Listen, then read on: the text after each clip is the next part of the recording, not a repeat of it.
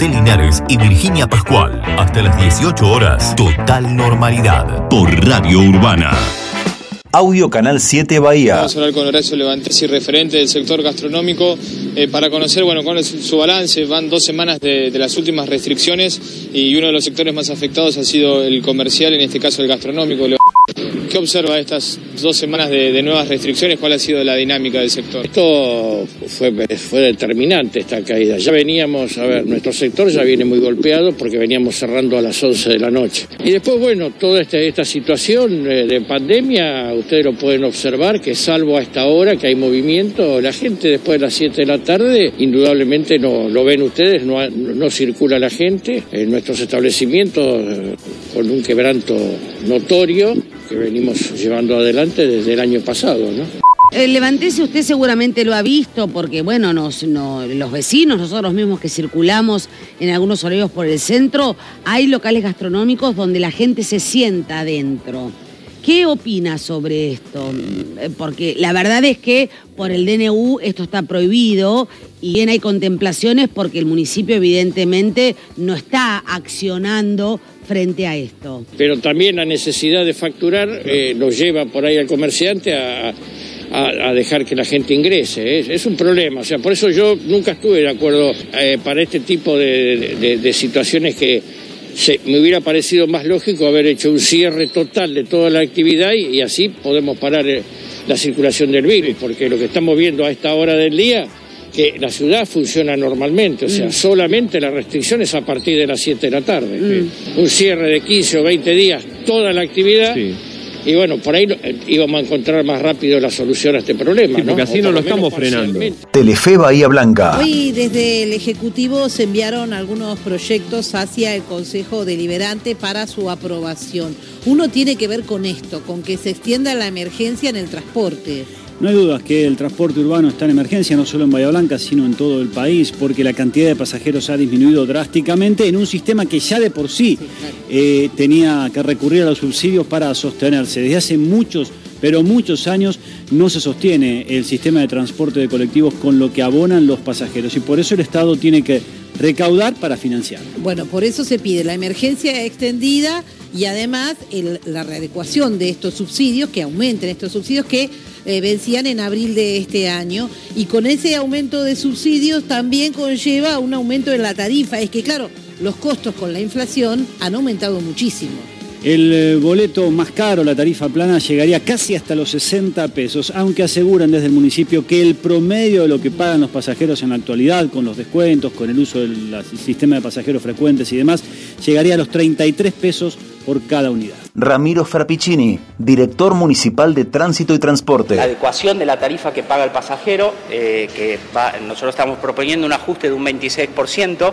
Hay que aclarar que, por ejemplo, costos como el combustible tuvieron aumentos del 70%. Los colectivos duplicaron su precio. Los, eh, los neumáticos, por ejemplo, desde el último estudio de costos de diciembre del 2019, aumentaron un 130%. Todo eso, si bien el, sistema se ha reducido un poco porque está reducida la prestación, eh, hemos hecho un, una situación de equilibrio y hemos generado una tarifa que es, digamos, el 26% de aumento de noviembre del 2020 a la fecha es similar al 25,6% de aumento de la inflación que determina el CREVA para Bahía Blanca. Entonces, consideramos que es, es un aumento que va en concordancia con el aumento general de los precios de la estaría corta, eh, pasaría a costar 59,40 la, la, tarifa plana la tarifa promedio que pagan los pasajeros pasa a ser de 33,70 porque casi el 70% de los pasajeros tienen algún tipo de descuento o bien atributos sociales o bien pasajeros frecuentes escolares universitarios etc todo el cuadro tarifario aumenta un 26% pero se mantienen todos estos beneficios evidentemente sí.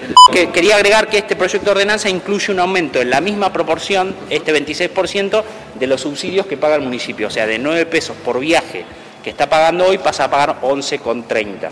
¿Y, ¿Y en este caso no había alguna herramienta provincial o nacional de financiación? Sabemos que hay problemas con, el, con los subsidios de nación para que no impactara en un 26% en la tarifa. Es que el, por mes el sistema recibe, ya recibe uh -huh. 18 millones de pesos eh, de subsidios nacionales y 32 millones de pesos de subsidios provinciales, más los 10, 12 millones que está aportando el municipio eh, digamos, si, bien eh, permanentemente se está inyectando dinero y, y, estos subsidios en términos generales van acompañando cierto crecimiento, salvo los nacionales que están congelados desde hace alrededor de 6-7 meses, eh, el resto trata de acompañar el aumento de costos. Que había anticipado que íbamos a estar escuchando testimonios, eh, sobre todo relacionados a esta coyuntura, los primeros fríos que ya se perciben en nuestra ciudad y el trabajo del área de la Secretaría de Políticas Sociales del municipio, sobre todo con gente en situación de calle. Escuchamos los conceptos de Vanina González, la titular de la Secretaría de Políticas Sociales del municipio. Audio LU2.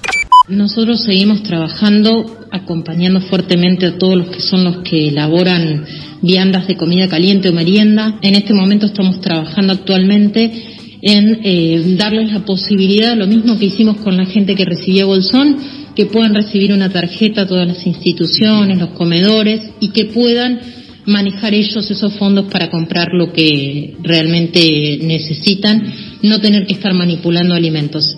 En respecto a los anuncios que van llegando de, Nación, fundamentalmente de, reforzar algunas cuestiones en materia social, ¿eso directamente le llega a la gente? ¿El municipio también eh, tiene algún canal intermedio en ese aspecto? Es algo que venimos pidiendo desde ya el inicio de la pandemia, pero no tenemos forma de acceder a quienes son los que están siendo beneficiados por estas medidas. Igualmente, lo que nosotros consideramos que esto es algo transitorio, que sí ayuda a la, a la gente más vulnerable, pero la solución acá va a ser la generación de empleo. Y tenemos la clase media que sufre con las medidas de restricción, que tiene que trabajar menos, que no tiene posibilidad de generar ingresos, y esos son los grupos que nos están quedando afuera, imposibilitados de ayudarlos desde el municipio en cuanto a lo que es políticas sociales. Sí se han tomado otras medidas desde el Consejo Deliberante para poder eh, acompañarlos en, en, aliviar esa carga de tasas municipales. En realidad necesitamos que se genere desde los poderes más altos ese empleo. Es lo único que nos va a sacar adelante con un 42% de pobreza en el país. Se nota que todas estas medidas acompañan pero no solucionan. Situación de calle, lo que se dice en situación de calle tácitamente. Hay muchos casos en situación de calle en la ciudad. En realidad los tenemos muy identificados, sabemos que son 16 hombres que por voluntad propia deciden vivir en la calle, así que están siendo acompañados siempre por nuestro equipo. Y en el marco de estas medidas restrictivas, hay controles al área o medidas restrictivas, sí, por supuesto, al área comercial y a la circulación de personas que algunas deberían garantizarse desde el municipio. Por eso, para saber un poco cómo es el control que se realiza a nivel local, es que está en línea Emiliano Álvarez Porte, subsecretario de Seguridad del municipio. Ahí vamos, la primera mañana. Queríamos charlar un poco con vos y que nos cuentes cómo es el mecanismo desde la municipalidad para controlar la fase 2 y saber cómo funcionan los controles por parte de la municipalidad en esta fase que estamos atravesando. Se realizan muchos de estos controles, casi su totalidad, por decirlo de algún modo, son en conjunto con la policía. Eh, mayoritariamente fiscalización acude ante, ante denuncias, mucha gente llama al, 109 también para que se haga presente fiscalización cuando son cuestiones vinculadas al comercio, otras veces de motu propio porque también hay gente, hay agentes trabajando en la calle y bueno, también se, se trabaja en conjunto con la policía, ¿no es cierto? Que recibe esas denuncias al 911. Muy complejas, sabemos que hay gente que no, no la está pasando bien, que se le hace muy difícil cumplimentar estas normas, se está haciendo extenso también, pero bueno, hay que cumplirlas, hay que, hay que respetarlas las comparta uno o no las comparta. En lo personal entiendo también la, necesidad de la gente de trabajar, pero bueno, la situación sanitaria es muy delicada, ¿no es cierto? Y, Emiliano, ¿y quién se encarga de, verificar el cumplimiento de las disposiciones? Eh, fiscalización tiene cuatro cuadrillas bueno, policía tiene 30 móviles que recorren permanentemente de la patrulla comando, más los móviles de las comisarías. Eh, hay una cantidad de personal importante, pero la verdad que eh, mayoritariamente la gente está acatando las normas. No hay grandes eh, incumplimientos, pero mayoritariamente vemos un gran acatamiento. Nacional de la Enfermería, nuestro reconocimiento a todas las enfermeras y a todos los enfermeros por el trabajo diario que hacen, pero sobre todas las cosas por el trabajo enorme que están realizando en esta pandemia junto a los médicos. Así que quisimos estar con ellos, quisimos compartir este día. Y Matías, vos estás con algunos de los representantes de los enfermeros. ¿Cómo estás? Fabiana, buenas tardes. Sí, exactamente. Me verán que estoy rodeado por eh, enfermeras y enfermeros de aquí del Hospital Municipal que hace unos minutos recibieron un reconocimiento protocolar por parte de, los eh, directivos de- del hospital y que bueno, ahora eh, nos cedieron estos minutos para poder hablar con ellos en su día. Obviamente, como bien lo hiciste vos, reconocerlos, eh, darles este feliz día en esta jornada y más sabiendo en el contexto en el que estamos. Vamos a arrancar hablando con Juan Ramón Figueroa, que es licenciado en enfermería, jefe justamente de este equipo. Bueno, eh, Juan, me imagino que eh, orgulloso y contento del equipo que, te toca manejar hoy en día. Así es, como decíamos hoy en el evento, que este reconocimiento que nos hace el equipo directivo es un agradecimiento a los colegas porque comenzamos ya en febrero del 2020 a empezar a planificar la posibilidad de que llegara eh, este virus a nuestro país.